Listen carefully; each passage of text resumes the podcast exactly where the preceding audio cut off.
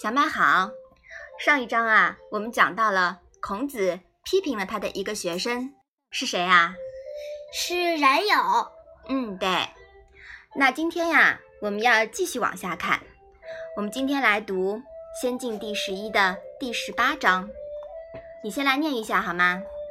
柴也鱼，生也鲁，师也辟，友也晏。嗯，这一章啊，出现了四个人。柴、申、师、友，是不是啊？嗯，那柴呢，就是高柴，字子高，是孔子的学生，比孔子呀小了三十岁。那么这里出现了对他们四个人的四字评价，也就是鱼、鲁、辟、晏。我们分别来看看这四个字是什么意思啊？鱼呢，是指愚而耿直。这里的“鱼”啊，可不是傻的意思。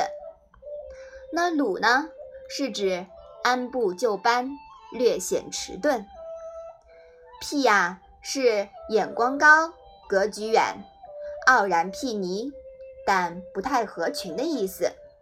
“燕”呢，是指鲁莽、粗鲁、刚猛的意思。妈妈把这四个字讲解了一下以后呀，这章的意思。你能不能说说看？高柴愚而耿直，曾生行事按部就班，但略显迟钝。专孙氏眼光格局局高远，但睥睨一切不太合群。仲由过于刚猛。嗯，孔子评价高柴，好人不好学。其必也愚。孔子认为啊，他的这些学生当前各有所偏，不合中行，对他们的品质和德行必须加以纠正。事后看来，他们都不同程度地完善了自己。其中，曾子熟读《易经》，参与整理《易传》，后来成了孔门衣钵的传人。子张呢，年轻时张扬太过，随着年龄增长，张扬过后潜心修学，行动力也强。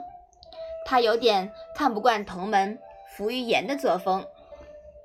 子张呀，后来成了新一代孔门弟子的主力军。他开门立说：“子张之儒，位列孔门众弟子学说之首。”好，我们把这一章啊再来读一下吧。柴也鱼，生也鲁，师也辟，友也燕。好的，那我们今天的《论语》小问问呀，就到这里吧。谢谢妈妈。